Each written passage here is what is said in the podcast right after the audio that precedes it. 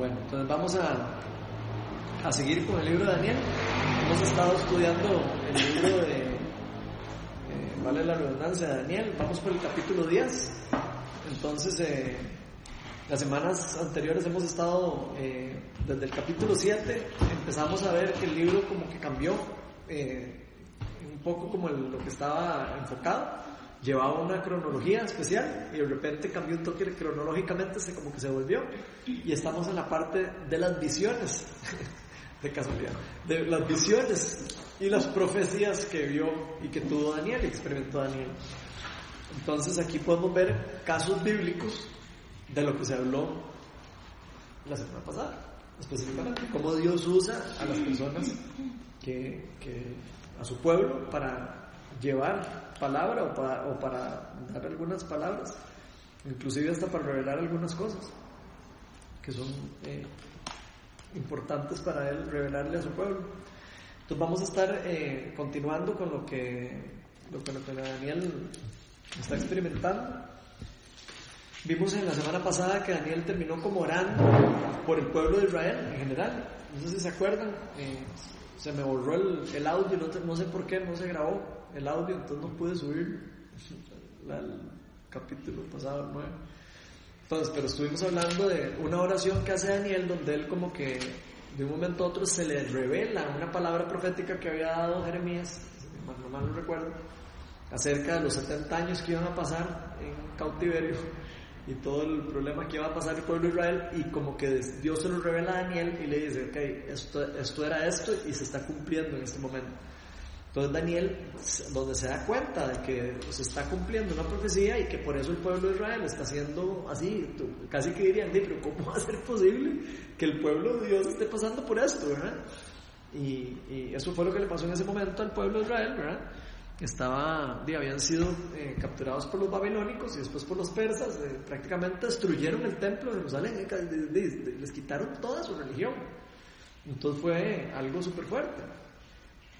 Y Daniel se da cuenta de que esto es por consecuencia del pecado del pueblo, porque el pueblo se había alejado de Dios y Dios ya se los había venido anunciando, vean, si se alejan de mí, eh, de lo que les va lo que les va a pasar es que no les va a ir bien, porque yo soy el que los cuido, yo soy el que, el que, el que, el que quiero que, que ustedes se acerquen a mí y ustedes me están rechazando, están, se están entregando a otros dioses, se están entregando a otros ídolos. Prácticamente eso es lo que estaba pasando con el pueblo de Israel. Venía un rey eh, que, que, estaba, digamos, conectado con Dios y entonces todo el pueblo empezaba a adorar a Dios y empezaba a caminar todo bien en la vida. Y el rato pasaba el tiempo, se moría el rey, llegaba el que seguía y, y otra vez empezaban a adorar otros dioses y otra vez se empezaba a, a caer todo, pero obviamente por eh, culpa directa del pecado. Daniel empieza a orar y pide perdón, no solo por el pecado de él, porque él, eh, en vez de decir, eh, perdona el pecado del pueblo, él dice, o sea, yo también he pecado. y pide perdón por su pecado y por el pecado del pueblo, casi que intercediendo por el pueblo como tal. Y hablamos de que nosotros prácticamente nos pasa parecido, a nosotros, el pueblo en general se ha alejado de Dios y digo, obviamente muchos de nosotros estamos intercediendo por el pueblo en general, pero es muy parecido a lo que está viviendo Daniel, solo que en otras épocas. Entonces eh, creo que aplica muy, muy, muy parecido a nosotros. Entonces vamos a leer el, capítulo 10. ¿Quién lo quiere leer? Yo leo. En el tercer año del reinado de Ciro de Persia, Daniel tuvo una visión acerca de un gran ejército. El mensaje era verdadero y Daniel, que también se llamaba Beltasar, pudo comprender su significado en la visión. En aquella ocasión, yo, Daniel, pasé tres semanas como si estuviera de luto. En todo ese tiempo no comí nada especial, ni probé carne, ni vino, ni usé ningún perfume. El día 24 del mes primero, mientras me encontraba yo a la orilla del río Tigris, levanté los ojos y vi ante mí un hombre vestido de lino, con un cinturón de oro más refinado. Su cuerpo brillaba como el topacio y su rostro resplandecía como el relámpago. Sus ojos eran dos antorchas encendidas y sus brazos y piernas parecían de bronce bruñido. Su voz resonaba como el eco de una multitud. Yo, Daniel, fui el único que tuvo esa visión. Los que estaban conmigo, aunque no vieron nada, se asustaron y corrieron a esconderse. Nadie se quedó conmigo cuando tuve esta gran visión. Las fuerzas me abandonaron, palideció mi rostro y me sentí totalmente desvalido. Fue entonces cuando oí que aquel hombre me hablaba. Mientras lo oía, caí en un profundo sueño de cara al suelo. En este momento una mano me agarró, me puso sobre mis manos y rodillas y me dijo, levántate Daniel, pues he sido enviado a verte. Tú eres muy apreciado, así que presta atención a lo que voy a decir. En cuanto aquel hombre me habló, tembloroso me puse de pie. Entonces me dijo, no tengas miedo, Daniel. Tu petición fue escuchada desde el primer día en que te propusiste ganar entendimiento y humillarte ante tu Dios. En respuesta a ella estoy aquí. Durante 21 días el príncipe de Persia se me opuso, así que acudió en mi ayuda pero se acudió en mi ayuda Miguel, uno de los príncipes del primer rango, y me quedé allí con los reyes de Persia, pero ahora he venido a explicarte lo que va a suceder con tu pueblo en el futuro, pues la visión tiene que ver con el porvenir. Mientras aquel hombre me decía esto, yo me incliné de cara al suelo y guardé silencio. Entonces alguien con aspecto humano me tocó los labios y yo los abrí. Comencé a hablar. Y le dije a quien había estado hablando conmigo, Señor, por causa de esta visión me siento muy angustiado y sin fuerzas. ¿Cómo es posible que yo, que soy tu siervo, hable contigo? Las fuerzas me han abandonado y apenas puedo respirar. Una vez más, el de aspecto humano me tocó y me infundió fuerzas y al, y al tiempo que me decía, la paz sea contigo, hombre altamente estimado, cobra ánimo y no tengas miedo. Mientras él me hablaba, yo fui recobrando el ánimo y le dije, ya que me has reanimado, háblame, Señor. Y me dijo, ¿sabes por qué he venido a verte? Pues porque debo volver a pelear contra el príncipe de Persia. Y cuando termine de luchar con él, hará su aparición el príncipe de Grecia. Pero antes de eso, te diré lo que está escrito en el libro de la verdad. En mi lucha contra ellos solo cuento con el apoyo de Miguel, el capitán de ustedes. Pues cuando Darío el Medo está... Pues sí, voy a seguir.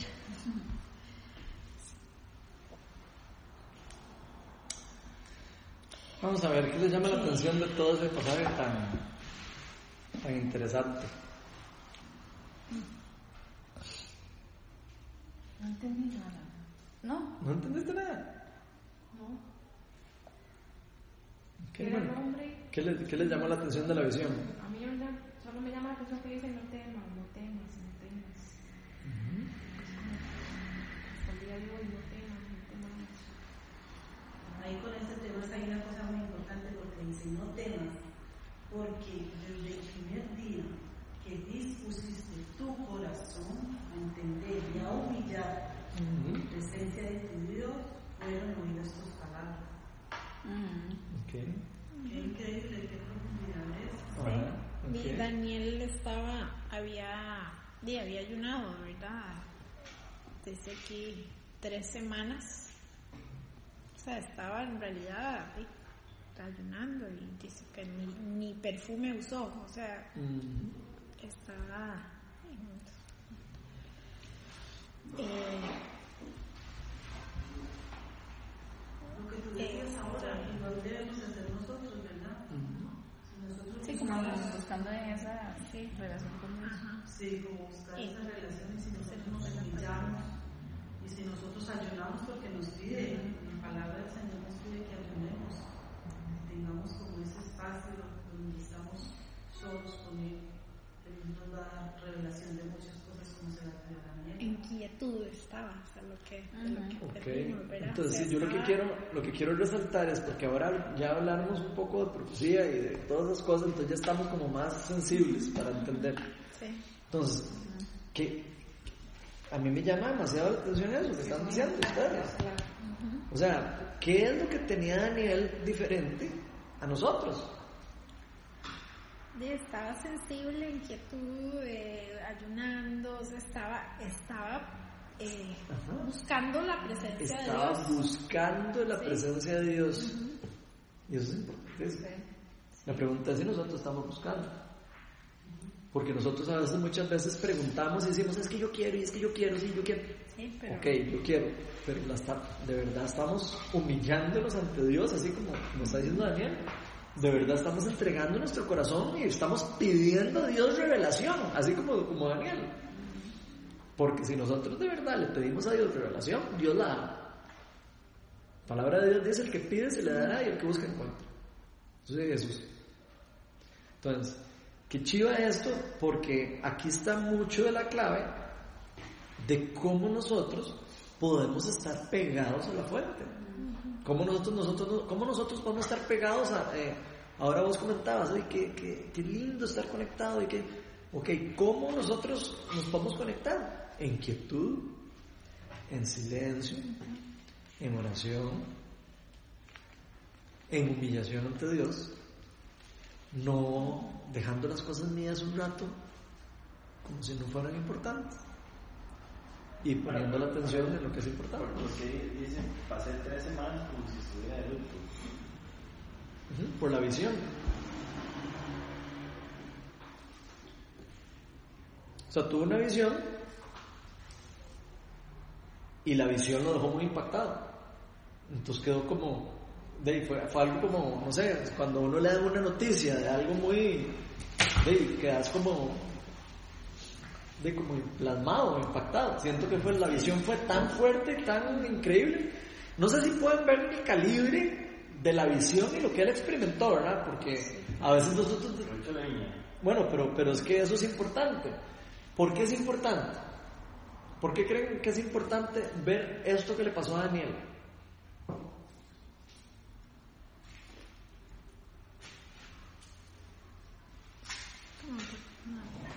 Yo siento que Daniel fue alguien como demasiado obediente, digamos, como demasiado entregado a Dios y, y por esa entrega y por esa, eh, por ese, eh, ¿verdad? Estar en, en esa eh, presencia de Dios siempre, siento que el Señor le fue revelando, ¿verdad? O sea, le fue revelando cada vez más, cada vez más, cada vez más de lo que, de lo que, porque además de que él era, siento que él pasaba intercediendo, ¿verdad? Eh, Entonces la actitud era como la actitud perfecta de, de, de un cristiano, ¿verdad? O sea, es, es- es buscar esa presencia de Dios, es ver, sentir lo que el Padre siente, ver lo que el Padre ve, interceder, por eso que, que el Señor le está mostrando. Y eso es lo que yo veo en Daniel, digamos, en este caso. Y él se apartaba realmente para Dios. Se apartaba para Dios y para su pueblo también. Porque aquí vemos a Daniel en una actitud de no solo orando por él. Sí, sí. Digo, aquí Daniel no es una persona que se pone a orar, ay Señor, ayúdame. ayúdame". No, no. Daniel como que está conectado de una manera diferente, a una manera en el que él se preocupa también por los demás. O sea, él está como preocupado en general y pendiente de todo lo que de Dios está, lo que está pasando. Y él está intercediendo y por esa actitud de él estar como pensando en lo que está pasando, en qué es lo que está haciendo Dios, por eso es que Dios le viene y le, da revelación, qué es lo que está pasando, qué es lo que va a pasar. Porque él, está con su corazón buscando eso, y está con su corazón de verdad conectándose con Dios y pidiéndole a Dios revelación. A mí me llama la atención el encuentro sobrenatural que él tiene. ¿Qué cosas le llama la atención de ese encuentro? A mí me llama la atención que anteriormente él siempre había venido teniendo visiones, ¿verdad? Pero en este, él ya pudo como escuchar más audible la voz de Dios, que eso es al final lo que a él lo impacta mucho, ¿verdad? ¿Cómo yo puedo escuchar, o sea, cómo tú me hablas a mí? Le dice, si yo no merezco que me hable, ¿verdad? O sea, él le dice, casi que al final. ¿Sí? Ajá, entonces eh, él venía como, y Daniel es un claro ejemplo de cómo escuchamos la voz de Dios, ¿verdad? Visiones, eh, sueños, eh, ya la voz audible, ¿verdad? Cuando uno está orando. O sea, eh, de verdad que es un libro que le enseña a uno esa parte de los dones, ¿verdad? De, de cómo Ok. escuchar la voz de Dios. Ok, Y es que yo lo pongo aquí esto porque mucha gente dice, pero ¿y eso que se caigan las personas? ¿Y eso, eso de dónde viene en la Biblia? ¿Dónde está? Digo, aquí. aquí está una prueba re- di- directa de cómo el Espíritu Santo puede manifestarse en un lugar y, manifestar su presencia en una forma sobrenatural. Qué poderoso. Entonces vean la experiencia que él tuvo y veanlo extrapolado en, en otras experiencias similares. ¿Qué, ¿Qué le pasó a Daniel? Como dice ahí que, mira, que los que estaban conmigo no vieron nada. No, y pues asustaron. Se asustaron y Ok. salieron corriendo. O sea, Ok, entonces, ¿qué pasa a veces cuando el Espíritu Santo Sí. desciende en un lugar? Y algunos se asustan. Aquí, aquí está muy claro lo que, lo que pasa. Sí. Entonces, yo, es importante para nosotros entenderlo porque de, si uno no entiende lo que está pasando, uno se asusta. Uno dice, "Ey, aquí lo voy rayando yo. De como le pasó a estos muchachos. Pero vean cómo esto que está pasando es algo normal. O sea, no es nada malo, ni es nada eh, diabólico, ni es nada... O sea, simplemente Dios está haciendo algo sobrenatural por medio de uno de, uno de, sus, digamos, de sus escogidos o de su pueblo. Él está agarrando a uno de, sus- de su- de- de un hijo de Abraham, en este caso, descendiente de Abraham, que, que estaba persiguiéndolo a él, y vean todo lo que le pasa a Daniel, vean, vean todo lo que le pasa. De, como dice eh, Otto, estaba de luto, no comió, no se perfumó, la gente lo dejó solo cuando experimentó eso. Se quedó sin fuerzas. A veces la presencia de Dios puede quitarnos fuerzas. A veces la presencia de Dios puede hacer- hacernos sentir eh, débiles o nos puede hacer que como le pasó a él. Cayó de rodillas y cayó el rostro en tierra, el rostro en tierra cayó.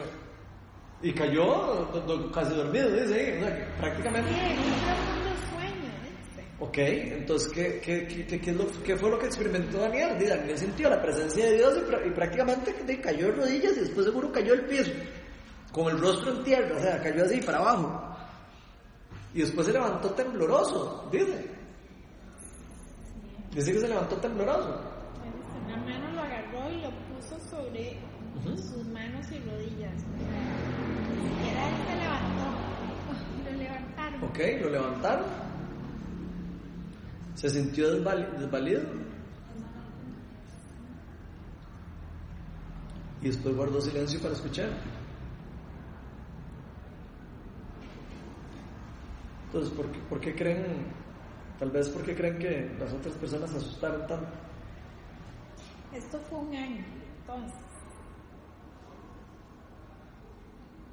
llegó y ¿Verdad? Un ángel fue el que lo que. Ok, ha- hablemos un poco ahí, a ver qué- quién, quién era el que estaba ahí. O quién pareciera que era. Que dice, no hay nadie que se mantenga firme a mi lado contra estas fuerzas sino Miguel. Ojo que no es Miguel, o sea, no era el ángel. Y el Miguel es un ángel de más rango, según lo que está diciendo aquí. Era Dios. Era Dios. Ok, Entiendo que era Dios. ok. Vamos a leer Apocalipsis 1, 13 al 15. Dice, ¿cómo podrá mi Señor hablar con uno como mi Señor? Dios, o sea, Ok. fue Dios entonces el que el que Apocalipsis lo- 1. Ujú. Leamos Apocalipsis 1, 13 al 15. Vamos a ver, que, vamos a ver que, quién está en Apocalipsis, en Apocalipsis 1, del 13 al 15.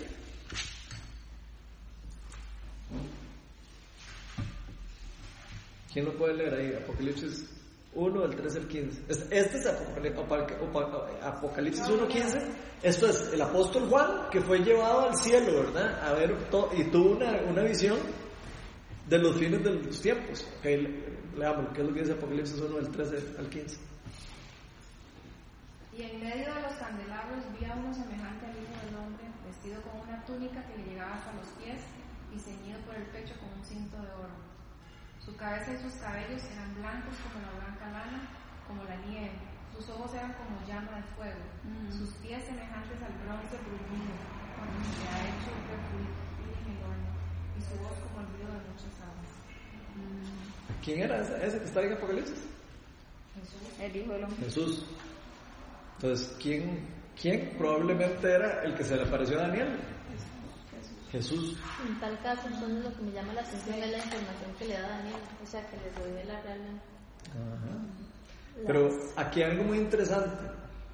Pero de cómo Jesús, ahí.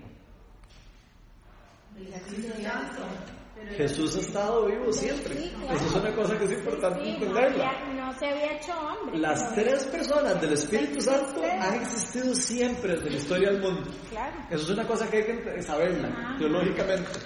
Siempre Dios ha sido tres, Padre, Hijo y Espíritu Santo. Desde la creación, desde Génesis, los primeros capítulos, cuando Dios crea el mundo, Él dice, hicimos, Él les habla en plural, desde que Él empieza a, a crear el mundo.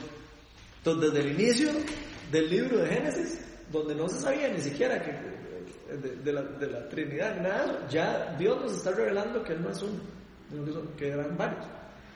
Y durante toda la Biblia vienen encuentros donde bajan tres ángeles, donde pasan y hay un montón de, como de otras pistas por ahí, durante el camino, la- toda la historia de la Biblia, donde, donde uno podría cre- creer que es la Trinidad la que se aparece, o que es eh, Jesús el que habla.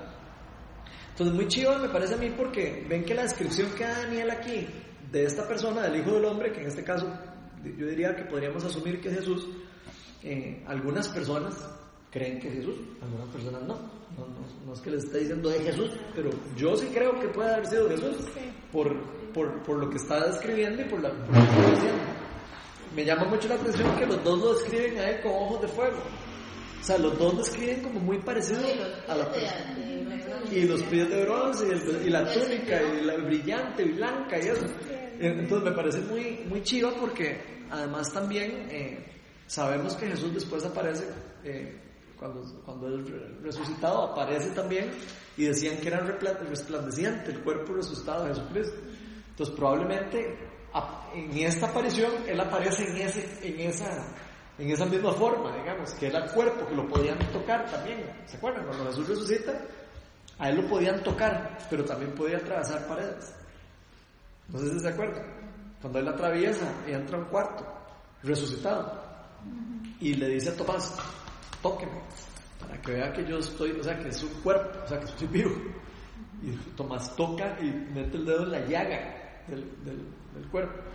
Entonces, eh, me parece muy chiva porque ese es en el estado, ese cuerpo resucitado de Jesús, es el estado en el que la palabra de Dios nos dice que nosotros vamos a llegar a estar en un momento, eh, en un momento, cuando el Hijo de Dios venga de vuelta por nosotros y nuestros cuerpos sean eh, transformados.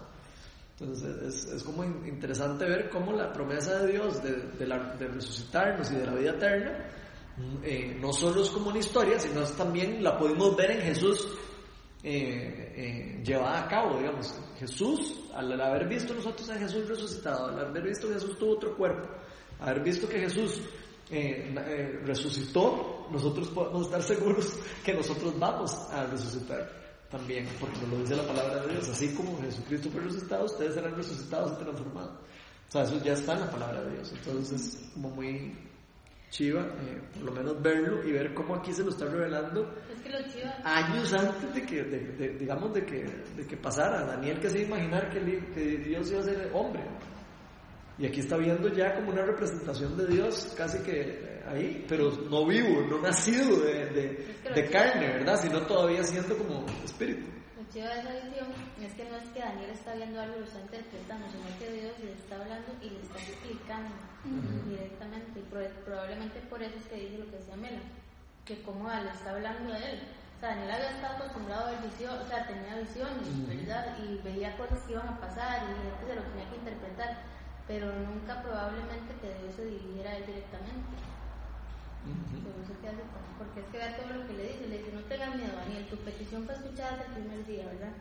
Y en el 13 ya le empieza a decir, durante 21 días el príncipe de Persia se me opuso, así que acudió y me ayuda Miguel, uno de los príncipes de primer rango, y me quedé allí con los reyes de Persia, pero ahora he venido a explicarte lo que va a suceder con tu pueblo en el futuro, pues la visión que, pues la visión tiene que ver con el porvenir. Le dice, como había estado aquí haciendo esto, pero ahora vino a explicar la visión. Sí, obviamente ahí el Persia y todo eso tiene que ver con, con probablemente con, con, no sé, eh, eh, lo- el, digamos, todo lo que está pasando de los, de los tiempos, ¿verdad? De cuánto- cómo iba a gobernar el pueblo persa cómo iba a después caer y iba a salir Grecia. ¿Se acuerdan? Todo el cuento de, la- de lo que habíamos visto en las misiones pasadas. Cómo, digamos, eh, él estaba hablando de, de reinos que iban a ser destruidos y que iban a ser restablecidos. Probablemente tenga un significado profético de ese tipo, ¿verdad? Como que el, eh, el reino ese ya pronto se iba a destruir que él estaba luchando para destruir espiritualmente hablando. ¿verdad? Entonces me parece muy chiva porque eh, a veces nosotros creemos que Dios está como de vacaciones también. Nosotros creemos como que Dios es una persona que no está actuando y uno dice, pero ¿por qué no está actuando? No, Dios está actuando. No solo está actuando, sino ya actuó. ¿verdad? Y eso es muy importante entenderlo. Él actuó ya. A veces eh, hay una canción muy chiva que canta. ¿Quién es el que canta esa? La de. Hay una canción muy buena que. que Pues Bill no ha dicho que ya los dos saben. es, es que hay una canción que dice como. ¿Qué era lo que decía la canción? Esa canción dice. Ay, no, es que viene que bajado. Como el, el man empieza como cantando y diciendo, quejándose de que por qué Dios no hace algo, por qué tanto sufrimiento y por qué tanto dolor. Y, y en la misma canción Dios le contesta. Y- y- no, es cantando, miren qué buena en inglés. Y, el- y lo que le contesta es, ya yo hice lo que tenía que hacer. Y ya lo hizo. Cuando Jesús murió en la cruz, Él dijo, consumado está. Ya, ya yo hice lo que tenía que hacer. Ya yo derroté a Satanás. Y ahora lo que, lo que sigue es como que el reino de los cielos se, se- se vaya estableciendo en la tierra hasta que yo venga. Y nosotros estamos en esa etapa. Estamos en esa etapa donde Él empoderó al pueblo a todos los hijos de Dios, a todos los que han puesto la fe en Él, donde los empoderó, donde los envió, donde los dio, donde, derramó el Espíritu Santo sobre, sobre nosotros. ¿Para qué? Para que el reino de los cielos empiece a destruir el reino de las tinieblas hasta que Él venga. Entonces Él ya actuó. La pregunta es si nosotros estamos actuando. O sea, si nosotros estamos actuando o estamos esperando a, a nada más a que Él venga y "Ay, esperar a que venga Jesús. O si, o si ya entendimos que Él ya actuó en nosotros y nos, ya nos dio a nosotros autoridad sobre, la, sobre los demonios, autoridad para sanar a los enfermos, autoridad para predicar el Evangelio, autoridad sobre todas las eh, regiones celestiales. Él ya nos dio la autoridad. Entonces es demasiado importante entender eso porque a veces nosotros nos quedamos con la idea de que, "Ey, ¿y Dios? ¿Qué- ¿Dónde está Dios? La pregunta es ¿a dónde está la iglesia? No dónde está Dios. ¿A dónde estamos nosotros como iglesia? Es la pregunta que más bien uno debería hacerse. La iglesia es la que está muerta, Dios está vivo. Entonces es un reto para nosotros, un reto para nosotros como iglesia. Me llama demasiado la atención que en Apocalipsis también dice, no tengas miedo en el 17, dice, cuando la vi, cuando la vi a esa persona, a esa persona, cuando lo vi, caí a sus pies como muerto. Ve aquí Juan le pasó lo mismo.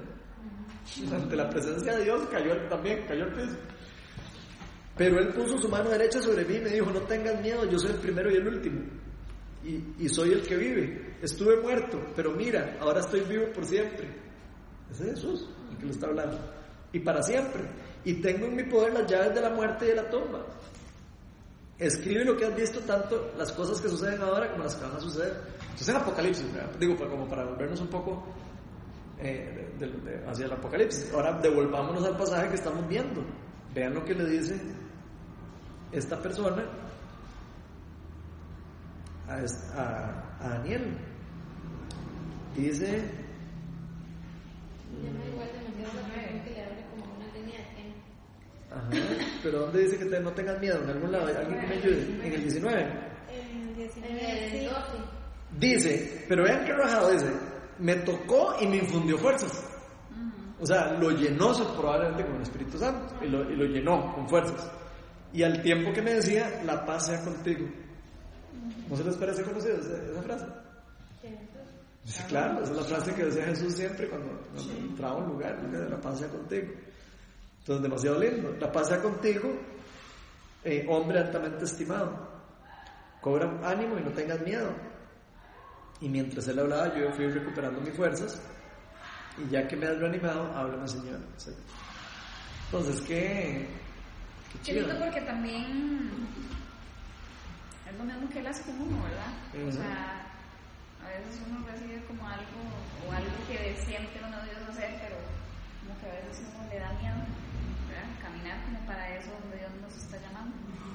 Y, y en algún encuentro de esos donde sí, también le dice, bueno, no tenga miedo, ¿verdad? Sí, como cuando uno oran por uno y, ¿verdad? Y recibe como esa palabra del Señor y vuelve uno como a tomar ese ánimo.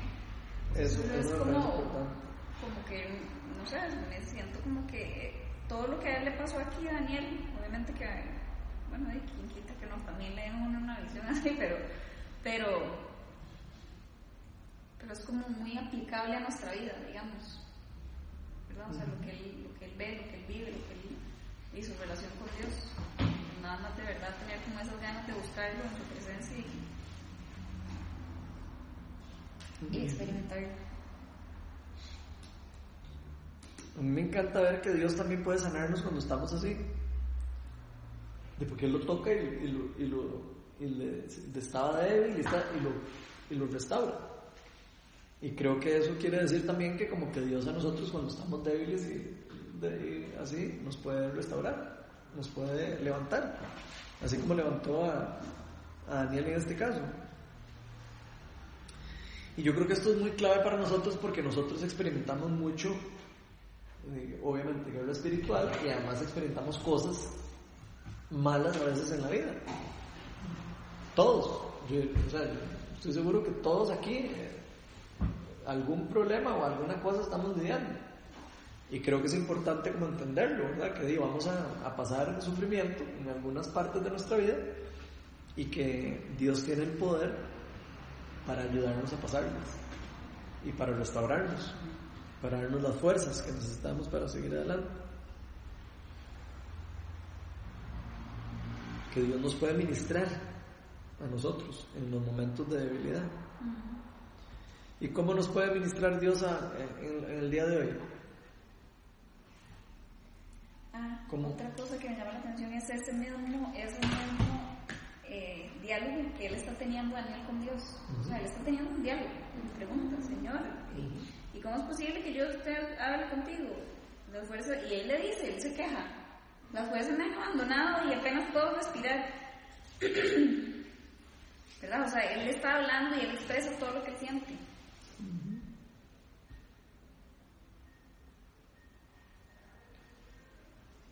Y el, y el Señor a todo eso le responde al final, ahí en el 20, y me dijo, ¿sabes por qué he venido a verte? ¿Verdad? O sea, a- a él, él no lo deja como, como ahí en el aire, sino que él, tiene un diálogo. Entonces me llama mucho la atención también, que es parte de lo que de allí nos hablaba, ¿verdad? De, escuchar la voz de Dios, de que no es un monólogo, sino es un diálogo, ¿verdad? Nosotros tenemos un diálogo con Dios, nosotros le preguntamos algo y esperamos a que Él responda. Entonces es como ver eso. Sí, aquí Daniel guarda silencio, ¿verdad? También un toque. O sea, tiene un diálogo, pero llega un momento que veces pues, me, va a callar un rato a ver qué me quiere decir Dios. Y creo que es, es interesante porque en ese rato de silencio es cuando también él de repente llega y le habla y le revela lo que está pasando.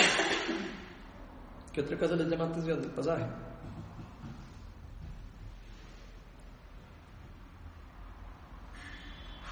Final del 21. Ujú. ¿Qué? Dice, en mi lucha contra ellos solo cuento con el apoyo de Miguel, el capitán de ustedes. Ok. A mí me llama la atención de eso, de que Dios nos está revelando que hay ataque espiritual y que a veces eh, hay, que, hay que pelearlo. ¿Cierto o no? Ahí Él está dando a entender que, que como que a veces hay que pelearlo. Eso es lo que yo siento. De ahí. No sé si todo el mundo lo siente, pero yo siento ahí como que Él está diciendo, o sea, yo estoy aquí batallando, la cosa no está fácil. Estoy batallando y, y tengo ayuda de, de esta persona. O sea, yo, yo ahí me imagino como Dios peleando una batalla espiritual por nosotros Pero ahí también. está hablando de Miguel, el, El ángel. ¿Verdad? Exacto. ¿Qué tendrá yo solo de Miguel? No entiendo eso, sí, yo me quedo como, ¿qué querrá decir eso? Solo tengo el apoyo de Miguel, el capitán de ustedes. Yo creo que él está hablando a nivel espiritual ahí, ¿verdad? O sea, me lo estoy imaginando más a nivel de guerra espiritual.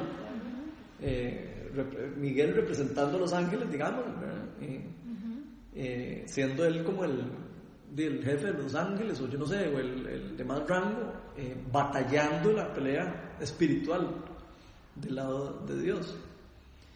Y, y me llama a mí la atención eso porque nosotros, salud, o sea, nosotros tenemos que entender que hay batalla, hay, hay guerra espiritual. O sea, todavía hay guerra espiritual. Aún así, cuando Jesús vino al mundo y, y- murió por nosotros, todo, el reino de las tinieblas no se ha destruido en su totalidad. Ya se le quitó poder, como lo hemos hablado en muchas eh, eh, reuniones. Se le ha quitado eh, autoridad a Satanás, se le quitó una gran autoridad, especialmente sobre la muerte. Pero Satanás sigue todavía siendo el príncipe del mundo, sigue gobernando el mundo. Entonces, eh, eh, como que pareciera que hay guerra todavía espiritual. Y esa guerra espiritual, por eso es que es importante, creo yo, nosotros saber quiénes somos nosotros. Porque hay que pelearla. Si no, si no la peleamos, es como, como de no, no estar en, en- en- como estar en la guerra y no querer pelear. ¿Qué le puede pasar a, qué le puede pasar a uno si, si uno se mete en una guerra y no sabe que uno está en guerra? No, no le va bien a uno. Entonces yo creo que hay que como entender que espiritualmente hay una guerra. ¿cómo se preparamos para pelear esa guerra? ¿ok? ¿Cómo se prepara uno para pelear esa guerra? ¿Cómo dice Dios que nos preparamos para pelear esa guerra? Poniéndonos nuestra armadura, poniéndonos nuestra autoridad. Dios ya nos dio todas las herramientas para ir a la guerra. Dios nos dio la armadura espiritual. Nos dice, pónganse el casco de la salvación. O sea, lo primero es ponerse el casco y entender quién soy yo. Eh, todo tiene su significado. El casco de la salvación.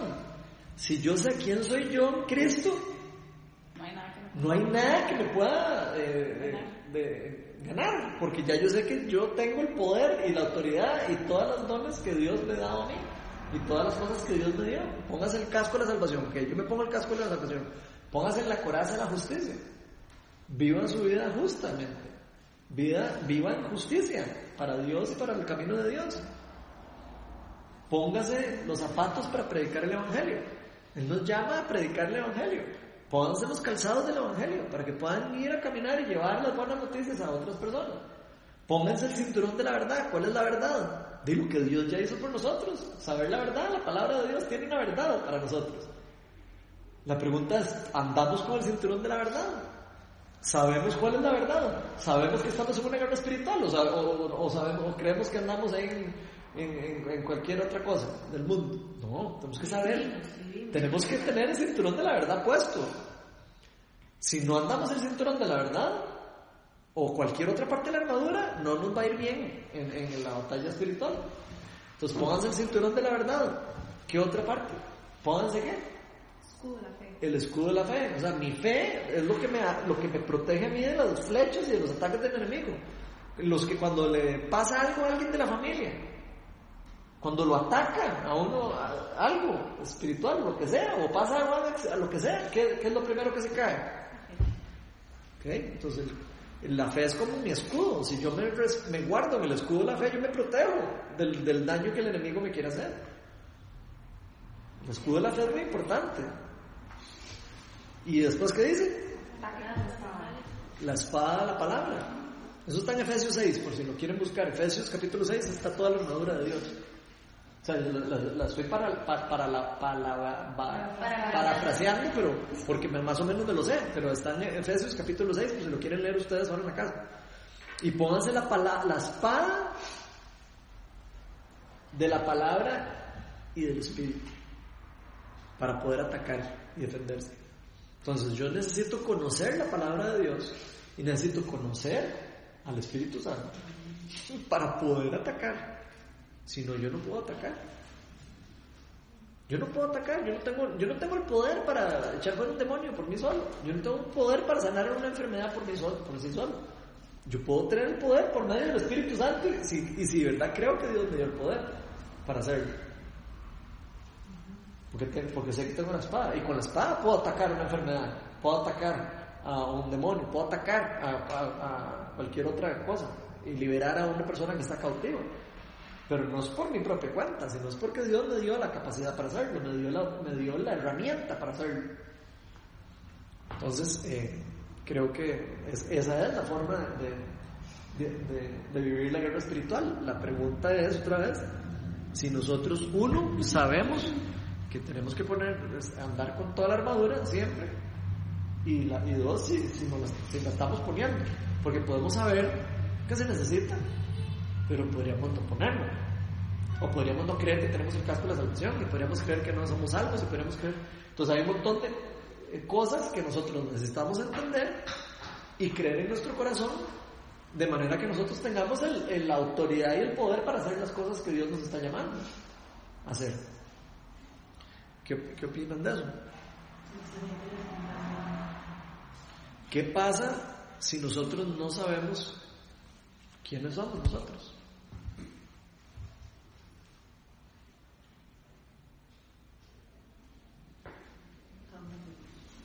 Sí, Estamos, estamos fritos.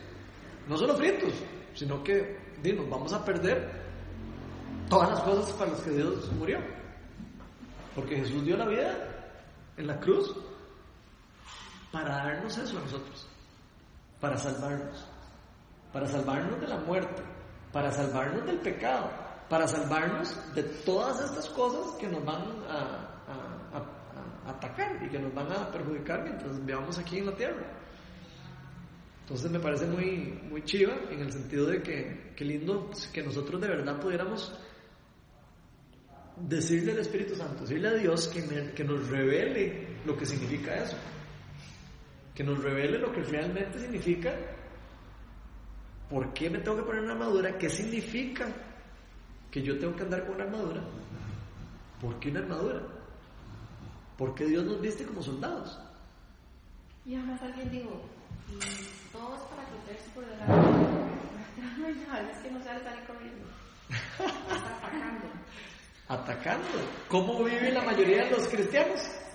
¿Cómo vive, co- ya, hablando en plan, ¿cómo viven la mayoría de los cristianos? ¿Cómo vivimos? Vamos a incluirlos. ¿Cómo vivimos la mayoría de los, la ma- la mayoría de los cristianos? En defensa. En defensa. Todos vivimos, ah, sí, ya yo me fui salvo, ya no sé qué, y aquí aguanto cualquier cosa que haga. Eso no es para lo que Dios nos llamó. Dios no nos llamó a, a, a, a- quedarnos ahí todos en la iglesia, sentados en la silla, haciendo, recibiendo. Eso no es lo que Dios nos llamó a hacer. Dios nos llamó, vayan, prediquen el Evangelio, vayan, sanen a los enfermos, vayan, echen fuera a los demonios, vayan, limpien cada uno de los lugares, va- vayan y prediquen el Evangelio y vayan y lleven las buenas noticias al mundo. Eso es lo que nos puso a hacer. ¿Qué significa eso? De que nosotros tenemos que ir a ganar territorio espiritual para Dios. Nosotros necesitamos expander el reino de los cielos que ya se implantó en la tierra, pero tenemos que nosotros expanderlo. Eso es lo que nos llamó a hacer. Pero yo, yo, yo me lo imagino a nivel, o sea, si yo me lo imagino, ¿qué es lo que está pasando? Sí, obviamente hay montones de lugares de la tierra donde eso sí está pasando, pero hay muchos otros donde uno dice, no, hombre, si supieran, ¿sí? Todos nos quejamos de que por qué el mundo está así, que por qué todo el mundo roba y que por qué todo el mundo... los hijos de Dios, que son los que Dios eh, tocó, transformó y, llamó, estamos, ahí en la defensiva.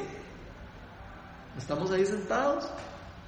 Creemos que la iglesia y creemos que el cristianismo es llegar a la iglesia, sentarnos un domingo, levantar las manos y adorar y qué lindo Dios, y después ya en la mañana, el día siguiente voy a trabajar y ya y, y creemos que la vida espiritual o la vida física es así. Y sí, nosotros podemos vivirla así, pero si la vivimos así, estamos siendo de- yo diría que no estaríamos, no estamos viviendo la vida que, por la que Dios dio su vida por nosotros. Es cierto que mucho de eso nos pasa porque eh, separamos como, o sea, fragmentamos la vida, que era lo que hacía, decía Heidi Bay. O sea, fragmentamos la vida que mi vida espiritual la vivo en la iglesia, cuando estoy ahí oro, cuando estoy ahí oro por los enfermos, cuando estoy ahí intercedo, cuando estoy ahí, eh, ¿verdad? Pero cuando, y, y dejamos el, el- todos los días, ¿verdad? O sea, es como como Dayi nos decía, si estamos en el supermercado, sí, estemos atentos porque Dios algo, alguien pasa, alguien quiere decir, alguien quiere sanar, alguien quiere Así llevar una palabra, ¿verdad? O sea, es, es todo el día, digamos, no es, no es, fra- no es fragmentarlo y entonces aquí sí, acá no, y, entonces también cuando uno está en el trabajo uno no, sí, no sé, hay algún, algún problema pasó y entonces esto lo resuelvo yo y, y entonces Dios se encarga, yo me encargo con Dios o me arreglo con Dios en la noche cuando voy. Entonces vivimos como en eso, entonces siento yo que eso es parte de lo que tampoco nos permite como vivir el Evangelio, digamos, al 100%, ¿verdad? Porque vivimos como separando y dividiéndonos y... Sí, la pregunta es, ¿cómo queremos vivir nosotros la vida? Porque Dios ofrece, nos ofrece algo. Y ahora, ahora que llegué me, recuerdo lo que decía Gloria. Antes de que empezáramos a hablar de todo esto, me llamó demasiado la atención lo que me dijo Gloria. Me dijo, "Ay, yo salí de la semana pasada y, de, otra vez volví como a lo, eh, como de, a la, realidad, digamos, al día a día. O sea, todos nosotros, y nos pasa a todos, no es que estoy diciendo que le pasa, a- no, a todos nos pasa.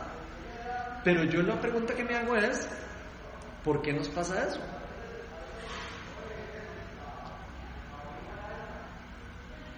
¿Por qué nosotros no decidimos vivir nuestra vida sobrenaturalmente, naturalmente? ¿Por qué nosotros, por qué me pasa a mí a veces, digamos, que en una junta directiva no puedo orar? Digo, ¿por qué sí puedo orar eh, en iglesia, pero en, otro lugar no puedo de, ser lo que yo creo, lo que yo soy? ¿Por qué me pongo máscara? ¿Por qué cambio de forma de, de ser? Pero yo no me refería a eso, en realidad. O sea, yo me refería a que, o sea, Sí, de, de estar en ese... que, esa- o sea, que digamos, he estado súper pendiente de escuchar la voz, o sea, que he estado, o sea, como que... Sí, más intencional en escuchar. Intencionalmente todos los días, pero no, no he escuchado ni he tenido silencio, o sea, no, no ha pasado, digamos, eh, nada, digamos, Esto es en el tiempo del pero, pero no fue como que Bueno, en el caso tuyo, eh, vos has estado buscando, Sí. pero en el caso, digamos, en el caso de la mayoría de nosotros, no. La, la pregunta es, ¿por qué es que queremos, verdad? Queremos eh, experimentar todo, que- pero después de- nos apagamos, después nos apagamos. Y yo creo que la, la yo creo que está, Sí, esa es como nuestra. Sí, es, es, esa es nuestra naturaleza. En realidad, o sea, por eso es que tenemos que estar aquí y reuniéndonos, buscando y todo, porque nuestra naturaleza es. pecaminosa. Pero qué importante entender eso. Hay que entenderlo. Hay que saber quiénes somos. Que saber quiénes somos no es nada más saber que somos los guerreros, eh, los guerreros de luz, sino también saber que nosotros tenemos debilidades. Y que a ¿Ya? pesar de. Eso, es lo que, eso es a lo que quería llegar. O sea a que pesar de eso, saber. Dios, eh, ¿verdad? Se, se revela a de nosotros y todo, o sea, a pesar de. Ajá. Y eso es a lo que yo quería llegar al final. Porque nosotros podemos decir, ok, somos guerreros de luz, somos guerreros no sé qué. Pero hay los días que no, que no me siento como guerrero, ¿qué fue lo que pasó? Nada. Es que somos, también somos humanos. Entonces, qué lindo, qué lindo el entender que somos humanos, que tenemos debilidades, que no somos perfectos y que aún así Dios trabaja a través de nosotros de una formas increíbles. Qué chiva eso, ¿verdad? Porque eso es algo como que a veces carga mucho a la gente. A veces la gente cree que necesita ser religioso para poder recibir de Dios cosas. A veces la gente dice, ok, si yo no hago esto, entonces Dios no, no, no me va a hablar. Y eso es una mentira. Dios siempre está hablando. Dios siempre le habla a su pueblo. Y la palabra de Dios dice que por gracia somos salvos y por fe, no por obras, para que nadie se jacte. O sea que mis obras no me van a, a justificar más o menos ante Dios. Mis obras pueden eh, complacer a Dios, las obras que yo hago, me pueden complacer a Dios. Como Daniel, que dijo, o sea, yo estoy complacido con usted, que chiva que Dios dijera eso de uno. Pero no cambia la identidad de lo que nosotros somos si hacemos buenas, o sea, si, si hacemos obras o no. Lo que nos define es si le entregamos la vida o no a Dios por fe. Y eso es algo importante porque si no podemos vivir nosotros también cargados. A veces nosotros decimos, pero ¿por qué yo soy tan mal papá? ¿Por qué no puedo a veces ser el 100% todo el tiempo el, amor en plenitud? Porque tenemos una limitación. Estamos limitados también. Ahora, Dios nos ha dado todas las herramientas para que esa para que eso cambie. Y nos enseña que nosotros podamos crecer y cambiar y llegar a tener un dominio propio y poder llegar a vivir en el espíritu más que en la carne. Pero es una lucha. La misma palabra nos enseña que es una lucha entre la carne, nuestros deseos, nuestra vida, nuestras cosas que queremos y lo que Dios quiere y lo que nosotros deberíamos de estar haciendo. Entonces yo creo que eh, lo que quiero es como pedirle a Dios que nos enseñe, uno, a no cargarnos, a no sentirnos que porque a veces no oramos, no quiere decir que no seamos hijos de Dios. Y, y pedirle al Señor